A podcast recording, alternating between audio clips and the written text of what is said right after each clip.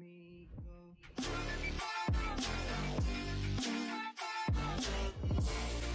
Você tem duas opções na vida: avançar ou recuar. A decisão é sua, a escolha é sua. Avançar na direção de Deus ou recuar, sendo preso pelo seu medo, pela sua ansiedade e pela sua insegurança. Daniel foi um rapaz que perdeu tudo: nome, identidade, família, religiosidade. Ele foi levado da Babilônia, de Jerusalém, para a Babilônia. E lá mudaram tudo. Colocaram ele no palácio do rei, ele se posiciona, fala, cara, decidiu não se contaminar com as coisas do rei. Ele decidiu ser diferente. E ele passa por uma situação inusitada. Ele era fazia parte do grupo de adivinhos, mestres. E aí Nabucodonosor, que era o rei da época, teve um sonho. E ele queria que os seus adivinhos, feiticeiros, astrólogos, todo mundo adivinhasse o sonho.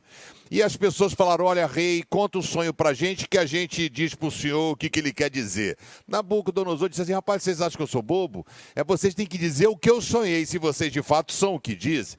E aí, como ninguém fala assim, é impossível alguém conseguir algo de, é, como isso, Nabucodonosor falou: Eu vou despedaçar vocês, eu vou detonar vocês se mandou matar todo mundo. Daniel se posiciona, ele avança. Quando ele recebe a notícia de que ele seria morto, ele fala: Vou falar com o rei. Foi falar com o rei. O mundo não é de quem sonha, é de quem pratica. Ele vai para cima do rei e fala: Rei, que isso? Me dá um tempo para eu poder pensar e poder ah, lhe dar resposta. O rei mudou, olha que legal.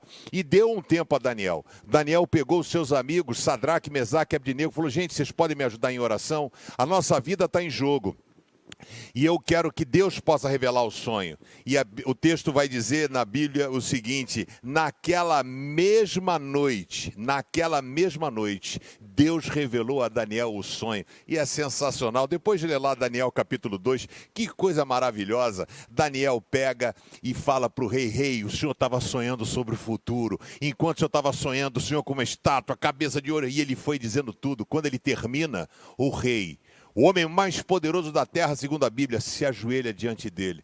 Daniel disse: Não há homem na terra que consiga realizar o que o Senhor está pedindo, mas existe um Deus que está no céu que pode revelar tudo aquilo. Eu quero dizer a você que você não consegue lidar com as suas situações, você não consegue lidar com as suas circunstâncias, mas existe um Deus que tudo pode.